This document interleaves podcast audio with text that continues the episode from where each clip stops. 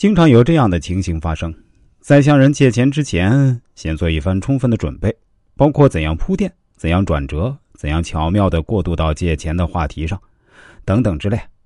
可是，当真正要面对向他借钱的那个人时，却觉得最紧要的那句话重若千钧，好多话到嘴边都又咽了回去。结果呢，到最后跟人家说再见了，还没有提借钱的事儿。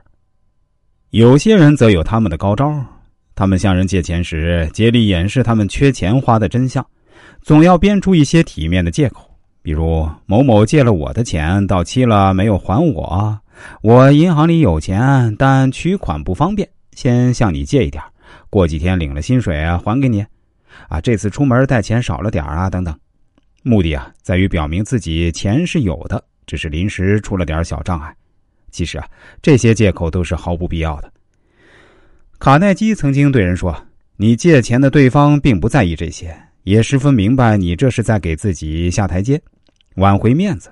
他若是愿意帮助你，是不会追究你缺钱原因的，也不会因为你向他借钱就小看你。如果他要是蔑视你，你找借口反倒会在心底里讥笑你。那么，卡耐基自己是如何向人开口借钱的呢？他说。”向人借钱，应当直截了当的提出来，不必啰里啰嗦的向对方解释这解释那的。对方愿意借的话，你不用多说，他也会借给你。反之，说的再多也是白费口舌。你直接提出借钱，对方不答应，你只要说声没关系就是了，谈不上什么尴尬呀、下不了台之类的。如果你先讲一大堆借口，对方却依旧拒绝，这样反而使双方都可能陷入尴尬之中。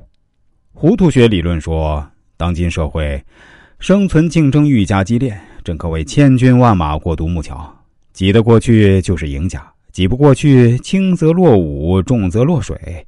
但不挤更不行，即便一身臭汗、披头散发，也要搏上一搏。千万不要站在岸上自视清高，丧失了大好良机。然而，总有那么一些人，眼眶子太高，大事儿干不来，小事儿不愿干。觉得太丢面子，有失身份，宁可受委屈，也不肯放下架子。中国老百姓有句俗话：“管他脸不脸，混个肚子圆。”这话虽然有点过火，但也不无道理。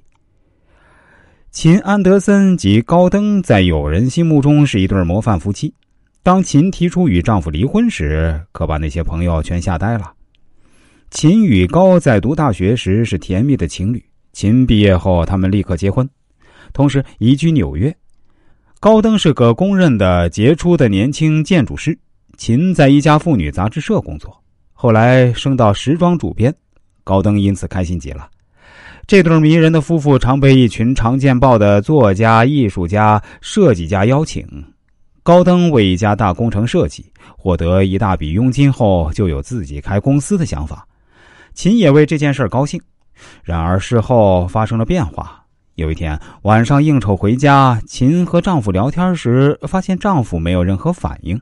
她忍不住问道：“你到底怎么了？是不是有些疲倦？”